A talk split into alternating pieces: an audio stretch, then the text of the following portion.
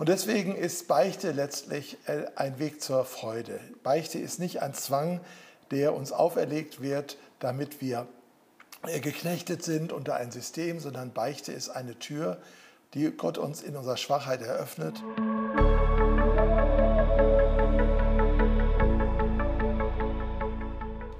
Herzlich willkommen bei Glauben, Denken. In der heutigen Folge möchte ich mich mit dem Thema Beichte auf evangelisch auseinandersetzen. Beichte, schon mal so ein komisches Wort, so wie Buße, Büßen. Als Kind konnte ich damit nicht so viel anfangen. Was ist eigentlich genau mit Beichte gemeint? Und dann habe ich gehört, bei den Katholiken, also den anderen, die in die andere Kirche gehen, da gibt es so etwas wie eine Beichte. Und die müssen beichten. Aber wir sind ja evangelisch und wir müssen nicht beichten. Hu, das ist doch cool, dass wir nicht beichten müssen. So war irgendwie die Einstellung als Kind. Natürlich hat sich mit meinem Erwachsenwerden, mit meinem geistlichen Fortschritt auch meine Einstellung zur Beichte grundlegend geändert. Und ich möchte ein bisschen der Frage nachgehen, ist die Beichte für uns heute vielleicht noch von Belang. Man redet ja nicht so viel darüber. Ich habe wenige Predigten darüber gehört. Und dennoch glaube ich, dass es ein ganz wichtiges Thema ist, auch für das eigene geistliche Reifwerden, ja vielleicht sogar für die seelische Gesundheit. Also geht's los. Ja, es stimmt, in der römisch-katholischen Kirche gilt die Beichte als eins der sieben Sakramente. Also das heißt, wenn ein Christ nach der katholischen Lehre leben will, dann gehört für ihn die regelmäßige Beichte einfach dazu, sonst würde er sich eines wichtigen und hilfreichen Sakraments berauben. In der evangelischen Auffassung, sowohl bei den Reformierten als auch bei den Lutheranern, als auch, ich würde mal sagen, insgesamt im evangelisch-protestantischen Bereich, gehen wir eher von zwei Sakramenten aus die Jesus direkt eingesetzt hat, die Taufe, durch seinen Befehl, geht hin, taufet, mache zu Jüngern alle Völker, taufet sie im Namen des Vaters, des Sohnes, des Heiligen Geistes und das Abendmahl, das Herrnmahl, man kann auch sagen Eucharistie oder der Tisch des Herrn, das gebrochene Brot, äh, der Kelch, äh, der für uns symbolisiert, was Jesus am Kreuz getan hat, die Erlösung unserer Sünden. Diese beiden Sakramente und auch die Confessio Augustana spricht davon, also das Augsburger Bekenntnis sagt, wo ist christliche Kirche? Sie ist da, wo diese beiden Sakramente äh, in richtiger Weise ähm, verabreicht werden, angeboten werden, gegeben werden äh, und wo das Wort Gottes verkündigt werden. Also das Wort Gottes und die beiden Sakramente. Also, wie ist das mit der Beichte? Müssen wir überhaupt noch beichten und wenn man das machen wollen würde, wie müsste und wie könnte man das denn vielleicht machen?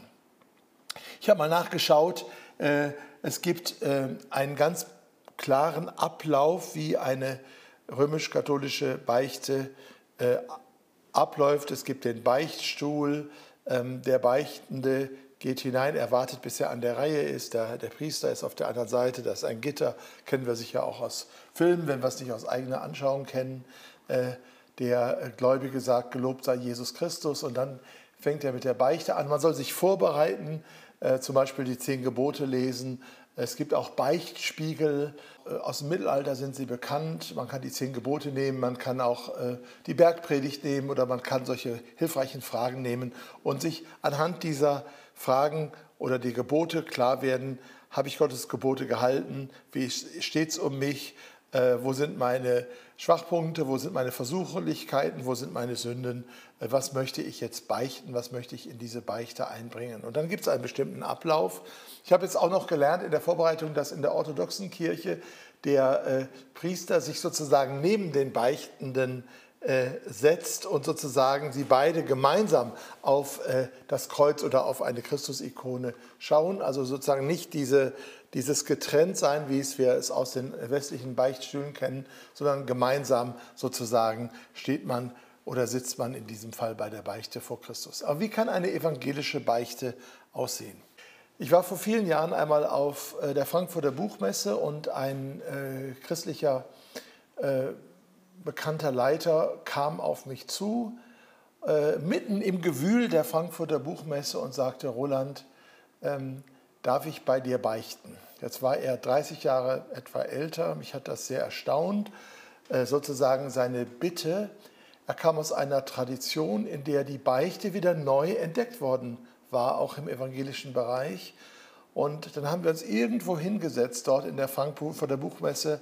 Und äh, er hat mir ganz einfach die Sünden bekannt, die ihm bewusst waren, die ihn gequält haben, die ihn quasi ja äh, so blockiert haben, dass er sagte, ich kann eigentlich nicht weitergehen, auch geistlich nicht weitergehen, äh, bis ich das nicht gebeichtet habe. Und dann durfte ich ihm im Namen Jesu die Sündenvergebung zusprechen. Und ich durfte das in meinem Leben immer wieder tun, wenn Menschen zur Beichte kamen. Aber noch viel wichtiger für mich war, dass ich immer wieder auch selbst die Beichte annehmen durfte, dass ich also bei Menschen meines Vertrauens, bei geistlichen Persönlichkeiten eine Beichte aussprechen durfte, eine Beichte ablegen durfte.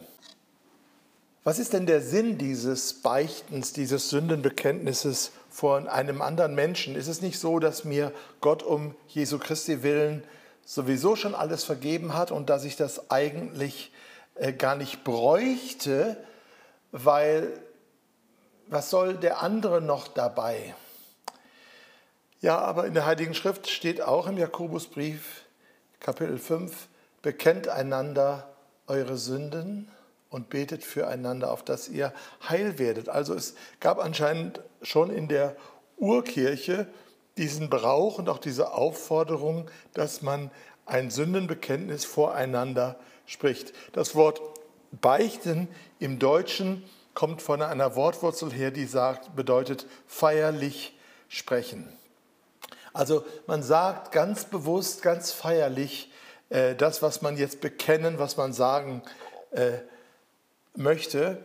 Ich kannte das äh, als Kind nur als eine Art General, Generalbeichte oder allgemeine Beichte im Gottesdienst vor dem Abendmahl. Wir kennen das auch aus dem anglikanischen Bereich, äh, dieses Sündenbekenntnis, das habe ich bei meinem Gemeindepraktikum in Oxford vor vielen Jahren äh, auswendig gelernt. Das heißt so sinngemäß, allmächtiger Gott, vor dem alle Herzen offen sind und der alle Wünsche und Begierden des Menschen kennt. Äh, ich bekenne dir das, was ich getan habe in Worten äh, und Taten, in Gedanken, das, was ich getan habe, das, was ich unterlassen habe und bitte um Vergebung meiner Sünden. Also eine allgemeine Beichte und es wird ja oft auch in evangelischen Kirchen praktiziert, dass man dann sozusagen vor dem Abendmahl so eine Art Generalbeichte als Gemeinde spricht und dass man dann die Sündenvergebung äh, zugesprochen bekommt von dem, der den Gottesdienst leitet. Aber das, worüber ich jetzt rede, ist diese ganz persönliche Beichte. Schauen wir zunächst einige Stellen in der Bibel an. Psalm 51 ist durch ein Beichtpsalm, ein Bußpsalm.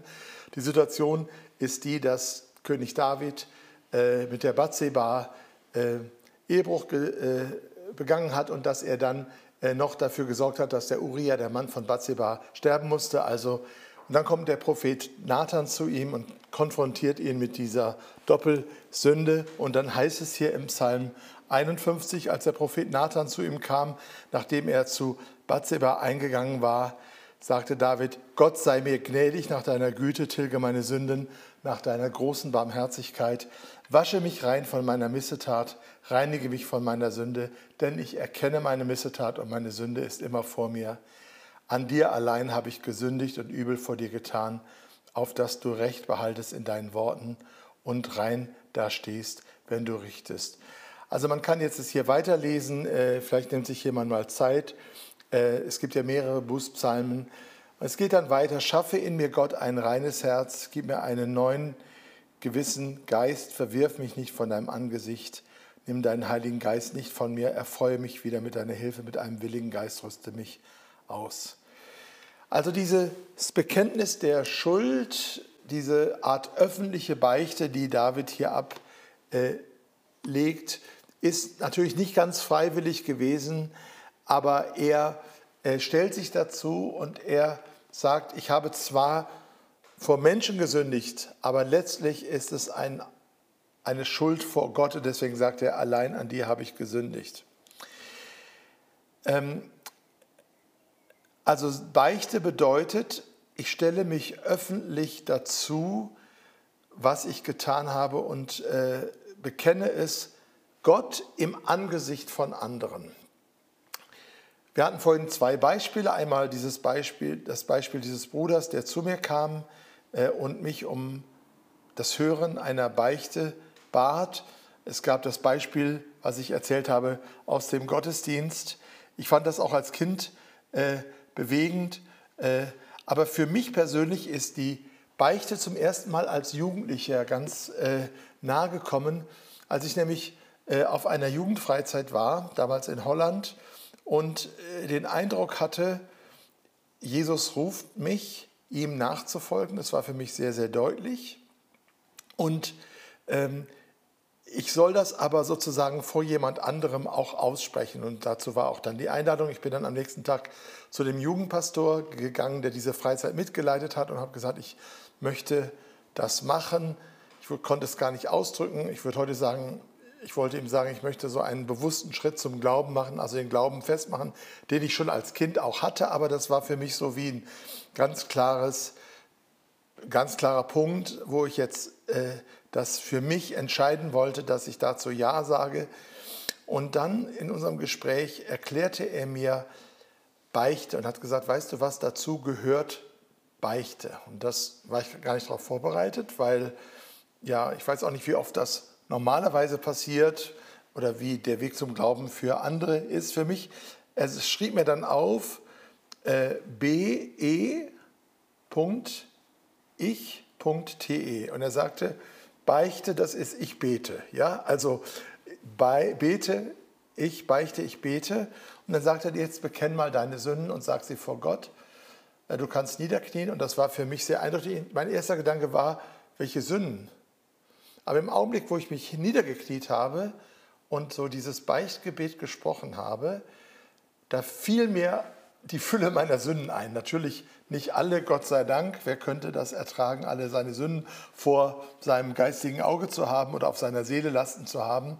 Aber es fiel mir genug ein, dass er dann sagte, ja, und jetzt sage ich dir aufgrund der Heiligen Schrift zu, wie es heißt in 1. Johannes 1, wenn wir unsere Sünde bekennen, dann ist er treu und gerecht, dass er uns die Sünde vergibt. Es geht los, wenn wir im Licht wandeln, wie er im Licht ist, dann haben wir Gemeinschaft untereinander und das Blut Jesu Christi macht uns rein von aller Sünde. Wenn wir sagen, wir haben keine Sünde, betrügen wir uns selbst, die Wahrheit ist nicht in uns. Und dann Vers 9, wenn wir aber unsere Sünde bekennen, so ist Gott treu und gerecht, dass er uns die Sünde vergibt. Und das hatte ich getan. Dann sagte jetzt, aufgrund dieses deines Bekenntnisses, deiner Sünden, deiner Beichte und aufgrund der Zusage Gottes spreche ich dich frei von all diesen Sünden. Und ich muss sagen, das war für mich ein Urerlebnis und hat mich dann immer wieder geprägt. Nicht, dass ich jetzt jede Woche in die Beichte gehe, nicht, dass ich beichten muss, aber ich habe die große Chance der Beichte und das Erlösende in der Beichte schon sehr früh kennenlernen dürfen. Also Beichte bedeutet, dass Aussprechen meiner Schuld, soweit sie mir bewusst ist, vor einem Bruder, vor einer Schwester, vor einem Menschen, dem ich vertraue. Und dann das Erleben der Zusage, dir sind deine Sünden vergeben. Deswegen ist Beichte auch abgegrenzt von Coaching, von Mentoring, von geistlicher Beratung, von Seelsorge. Beichte ist ein ganz klar definierter Akt, der einen Anfang hat und ein Ende. Deswegen finde ich es auch gut, wenn man es etwas strukturiert. Der kann Teil eines längeren Gespräches sein. Natürlich wird es danach wahrscheinlich noch weitergehen, dass man überlegt, so wie kannst du jetzt einigermaßen das hinkriegen, dass du das, was du dir jetzt als Schuld bekannt hast, irgendwie auch vermeidest in der Zukunft. Welche Schritte können da hilfreich sein? Aber für mich war es ganz wichtig, sehr früh zu lernen, dass Beichte eine offene Tür ist, dass es etwas Hilfreiches ist. Äh, das einfach mal aussprechen zu können, das Geheimnis meines Lebens, das, womit ich sonst immer alleine bin und damit dann vor einen anderen gehen kann und dass dieser andere, der damit nicht besser ist als ich, sondern der einfach ein Bruder ist, der jetzt diese Beichte hört, dass er mir das zuspricht. Also das ist ein Angebot, Jakobus 5, bekennt einander eure Sünden und betet füreinander. Also in der Kirchengeschichte, in der Kirchengeschichte hat sich die Beichte zu einem System entwickelt, ist vielleicht verständlich, aber manchmal ist es gut, wieder zurückzukommen auf die Bibel, wo es im Grunde äh, offen gelassen wird, wie es geschieht. Dass es geschieht, das wird empfohlen, aber wie es geschieht, das ist offen. Wir können uns zum Beispiel beziehen auf Johannes 20, 21, Vers 23. Da heißt es, dass der auferstandene Jesus zu seinen Jüngern kam. Und dann heißt es, ich lese nach Luther, er sagte noch einmal zu ihnen, Friede sei mit euch, wie mich der Vater gesandt hat, so sende ich euch. Nachdem er das gesagt hatte, hauchte er sie an und sprach zu ihnen, empfangt den Heiligen Geist. Wem ihr die Sünde vergebt, dem sind sie vergeben. Wem ihr die Vergebung äh, verweigert, dem ist sie verweigert.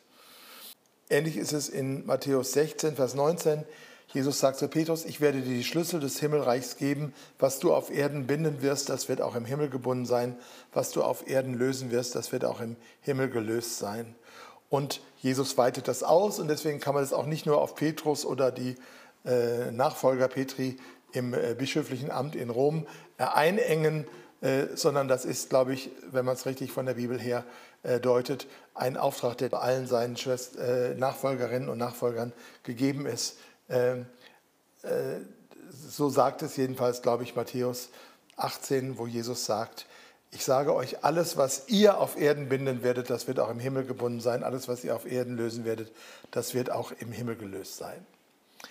Also, die Beichte ist eine biblische Möglichkeit. Sie ist nicht unbedingt ein Sakrament, aber sie ist uns empfohlen. Sie ist eine Hilfe. Luther sagt äh, im kleinen Katechismus Folgendes zum Thema Beichte. Was ist die Beichte? Die Beichte begreift zwei Stücke in sich. Eines, dass man die Sünden bekenne. Das andere, dass man die Absolution oder Vergebung vom Beichtiger empfange als von Gott selbst. Der Beichtiger ist der Beichtehörer, also der andere dass man die Absolution oder Vergebung vom Beichtiger empfange als von Gott selbst, also sei, als ob sie von Gott von selbst sei und ja nicht daran zweifle, sondern fest glaube, die Sünden seien dadurch vergeben vor Gott im Himmel. Und dann fragt er weiter, welche Sünden soll man denn beichten? Und die Antwort ist, vor Gott soll man alle Sünden sich schuldig geben, auch die wir nicht erkennen wie wir es ja im Vater unser tun, also wo wir beten, vergib uns unsere Schuld, wie auch wir vergeben unseren Schuldigern. Aber vor dem Beichtiger sollen wir allein die Sünden bekennen, die wir wissen und die wir fühlen im Herzen. Also es geht dann auch nicht darum, jetzt sozusagen zwanghaft alle Sünden, die man möglicherweise getan haben sollte, wie in einer Liste aufzuschreiben. Manche Menschen sind ja eher zwanghaft, manche sind eher kreativ. Ich bin mal das, mal das, je nach Tageslaune. Aber wenn sozusagen das Zwanghafte jetzt kommt und ich sage, habe ich denn jetzt auch wirklich alles gebeichtet und, und, und vielleicht habe ich ja noch was nicht gebeichtet und dann hat Gott mir das vielleicht nicht vergeben. Dagegen sagt Luther, nein, man soll einfach die bekennen, die einem bewusst sind, die sich sozusagen oben aufliegen. Und dann darf man wissen, dass auch die nicht gebeichteten, die nicht genannten, die nicht erkannten, die verborgenen Sünde, so wie es David in seinem Psalm betet, äh, dass die auch mit gemeint und auch mit unter der Vergebung Gottes äh, mit unter, äh, darunter gefasst sind. Ich möchte einen Abschnitt lesen von Bonhoeffer aus seinem Buch Nachfolge, wo er auch über die Beichte redet. Ähm, man kann vielleicht sagen, dass ähm, so etwa ab Anfang, dem Anfang des 20. Jahrhunderts es äh, an manchen Stellen äh, in der Christenheit, in der evangelischen Christenheit einen neuen Aufbruch hin zur Beichte gab. Zum Beispiel bei der Oxford-Bewegung oder dem heutigen Marburger Kreis. Da wird das stark praktiziert. Äh, und auch Bonhoeffer spricht sehr stark davon, sodass auch manche Menschen, die besonders von Bonhoeffer beeinflusst waren, vielleicht ein neues Bewusstsein für geistliche Disziplinen, zu denen ja die Beichte gehört, entwickeln konnten. Ähm, ich lese das äh, einmal vor. Er stellt eine bestimmte Frage äh, und letztlich ist die Frage dahinter, wozu brauchen wir eigentlich die Beichte, wenn wir doch wissen, Gott vergibt uns um Jesu willen. Also nicht der Beichtiger, also der Beichtvater oder die Beichtmutter, also der, der meine Beichte hört, hat ja in sich die Macht, die Sünde zu vergeben, also aus einer Art ihm oder ihr intrinsisch gegebenem Amt oder einer besonderen Weihe oder so, wie es halt in anderen christlichen Traditionen eher gesehen wird, sondern es ist ja letztlich Gott, der vergibt. Der Hörer, der Beichthörer, die Beichthörerin ist ja nur das Ohr, das verlängerte Ohr Gottes und der das äh, verlängerte Sprachrohr Gottes, der es mir zuspricht. Und warum brauche ich das denn jetzt? Ja, ganz rein, letztlich brauche ich es nicht, weil Jesus mir äh, meine Sünden vergibt, um seines eigenen Leidens und Sterbens am Kreuz willen. Aber, und jetzt sagt Bonhoeffer, warum es doch hilfreich ist. Und er stellt die Frage, warum wir eigentlich so oft vor der Beichte zurückschrecken. Und vielleicht ist darin die Antwort, warum es so hilfreich ist. Also, Zitat Bonhoeffer. Woran liegt es, dass uns oft das Sündenbekenntnis vor Gott leichter wird als vor dem Bruder? Gott ist heilig und ohne Sünde, er ist ein gerechter Richter des Bösen und ein Feind allen Ungehorsams. Der Bruder aber ist sündig wie wir. Er kennt die Nacht der heimlichen Sünde aus eigener Erfahrung. Sollten wir nicht den Weg zum Bruder leichter finden als zum heiligen Gott? Also er sagt, wäre es nicht eigentlich logisch, dass die Beichte vor einem Menschen leichter ist, als wenn ich das sozusagen Gott direkt bekenne? Wieder weiter Bonhoeffer steht es aber bei uns anders, so müssen wir uns fragen, ob wir uns mit unserem Sündenbekenntnis vor Gott nicht oftmals selbst getäuscht haben. Ob wir nicht vielmehr uns selbst unsere Sünden bekannten und sie uns auch selbst vergaben. Und haben nicht die unzähligen Rückfälle, hat nicht die Kraftlosigkeit unseres christlichen Glaubens vielleicht eben darin ihren Grund, dass wir aus eigener Selbstvergebung und nicht aus der wirklichen Vergebung unserer Sünde leben? Selbstvergebung kann niemals zum Bruch mit der Sünde führen. Das kann nur das richtende und begnadigende Wort Gottes selbst. Wer schafft uns hier Gewissheit? dass wir es im Bekenntnis und in der Vergebung unserer Sünden nicht mit uns selbst zu tun haben, sondern mit dem lebendigen Gott. Diese Gewissheit schenkt Gott uns durch den Bruder. Der Bruder zerreißt den Kreis der Selbsttäuschung. Wer vor dem Bruder seine Sünden bekennt, der weiß, dass er hier nicht mehr bei sich selbst ist. Der erfährt in der Wirklichkeit des anderen die Gegenwart Gottes. Und jetzt ein bisschen weiter. Weil aber die Sünde doch einmal ans Licht muss, darum ist es besser, es geschehe heute zwischen mir und dem Bruder, als dass es am letzten Tag in der Helle des jüngsten Gerichtes geschehen muss. Es ist Gnade, dass wir dem Bruder unsere Sünden bekennen dürfen. Es ist Verschonung vor dem Schrecken des letzten Gerichts. Und jetzt wieder ein Stückchen weiter. Wie das Bekenntnis meiner Sünde dort vor dem Selbstbetrug entzogen wird, wo es vor dem Bruder geschieht, so ist auch die Zusage der Vergebung mir erst dort ganz gewiss, wo sie der Bruder mir im Auftrag und im Namen Gottes zuspricht. Ähm, ich muss sagen, dass ähm, ich das sehr gut nachvollziehen kann, was äh, Bonhoeffer hier sagt, weil äh, es ist in der Tat nicht leicht zu beichten. Es ist auch nicht leicht vor der gleichen Person immer wieder dasselbe zu beichten.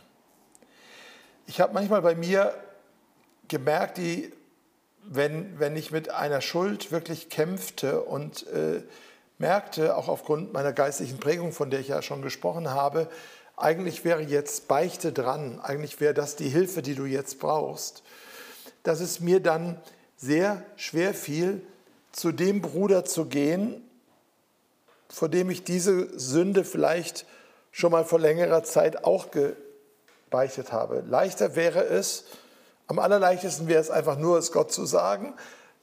Am zweitleichtesten wäre es, zu jemand anderem zu gehen und zu sagen, du, das äh, habe ich, will ich mal beichten und so.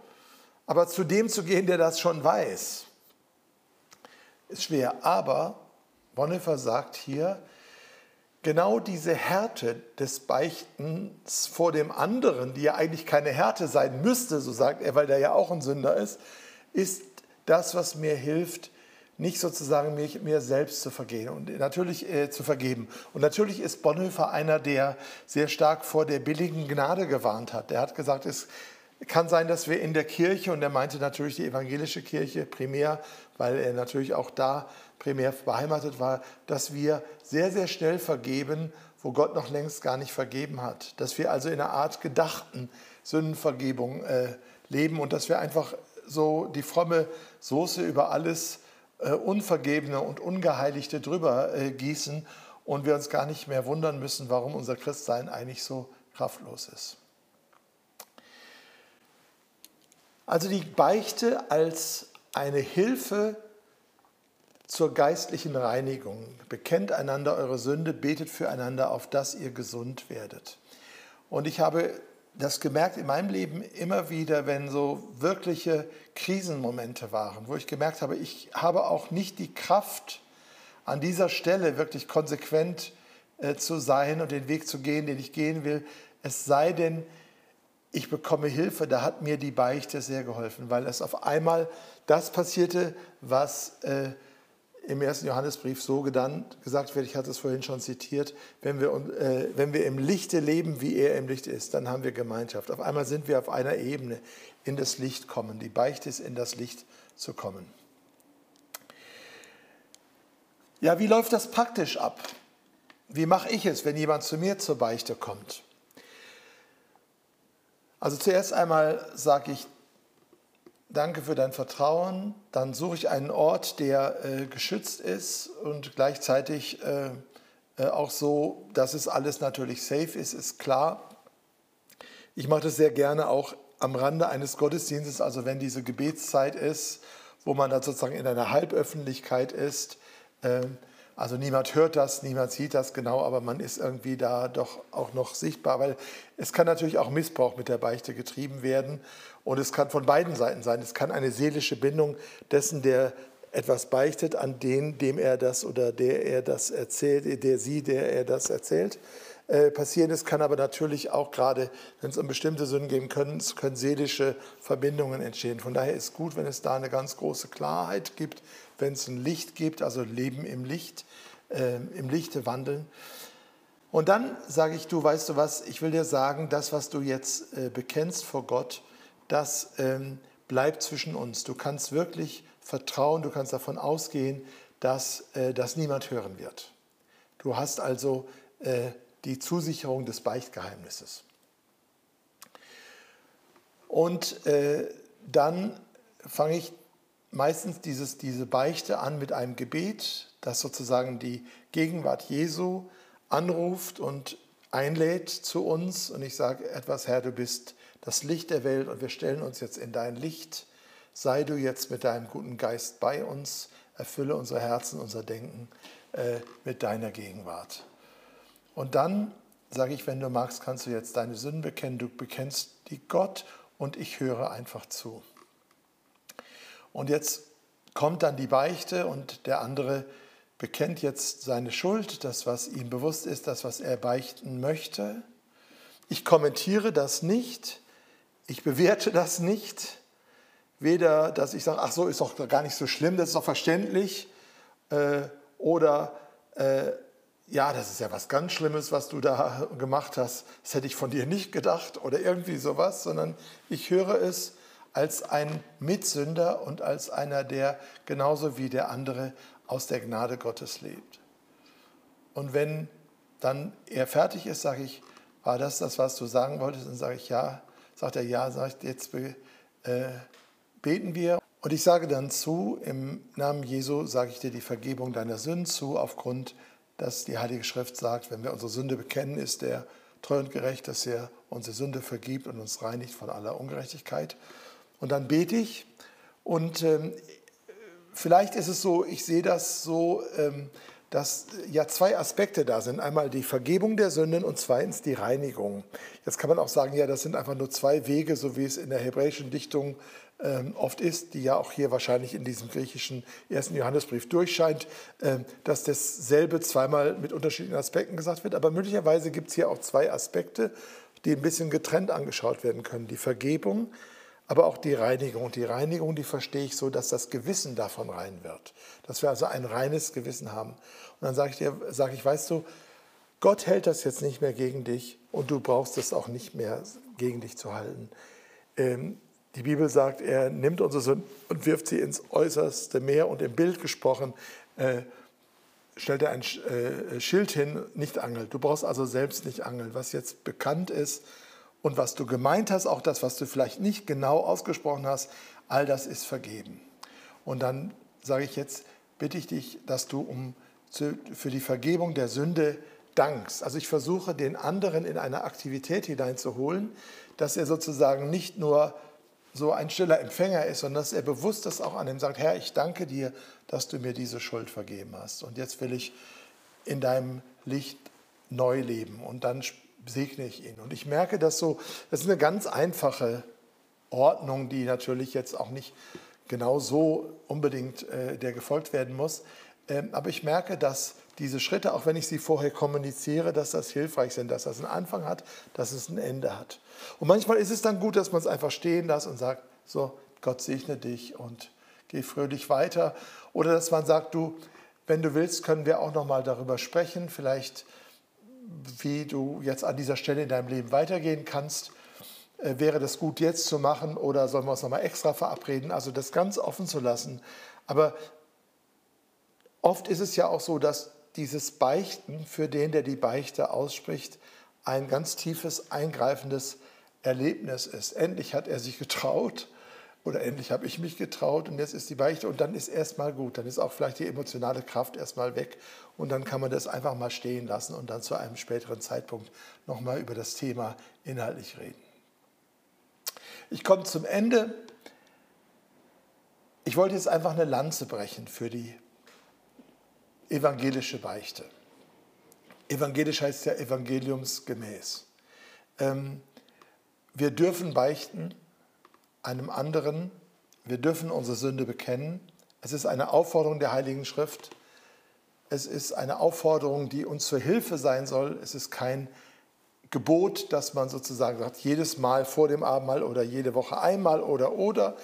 Ähm, all diese Regelungen, die sich dann entwickelt haben, die haben natürlich oft auch ihren seelsorgerlichen Sinn, aber sie können natürlich auch äh, dann irgendwann abgeschliffen sein oder auch missbraucht werden. Ähm, es geht auch nicht um, äh, um Hierarchien, dass der, der jetzt die Beichte hört, höher ist als der, der die Beichte ausspricht, sondern wir sind als Christen, als Schwestern und Brüder auf der gleichen Ebene. Äh, wir dürfen einander diesen Dienst tun. Ähm, ich möchte Mut machen, dass wir diese und andere geistliche ähm, Disziplinen neu lernen, auch im evangelischen Bereich. Das immer wieder und auch notwendige Sprechen davon, Gott nimmt dich an, wie du bist und du bist äh, okay, wie du bist und das ist alles gut und wichtig und richtig, dass wir die Annahme Gottes äh, so betonen. Und ich habe aber manchmal den Eindruck, dass in der Verkündigung wir gerade in den letzten Jahren immer stärker das betonen und dann da stehen bleiben, aber der andere Ruf ist ja genauso da, nämlich dass wir nicht bleiben müssen, wie wir sind, sondern dass wir auf einen äh, Weg der Lebensveränderung, der Erneuerung, der Nachfolge gerufen sind und dass eben das vermieden wird, was Bonhoeffer mit der billigen Gnade, der Gefahr der billigen Gnade äh, bezeichnen. Und so dieses zwischen Gebot und Gnade, dieser Zwischenraum, das ist der heilende Raum.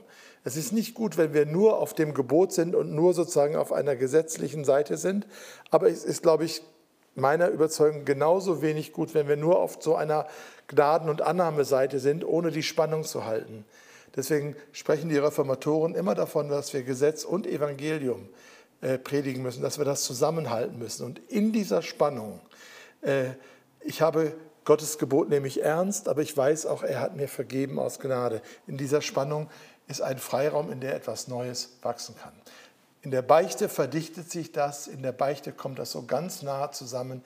Ich bekenne meine Schuld, das heißt, ich nehme das Urteil des Gebotes Gottes an und sage, du hast recht, ich habe verleumdet, ich habe, die, ich habe falsche Gedanken gehabt, ich habe den Bruder gehasst, ich habe äh, unreine Gedanken gehabt äh, und, und, und.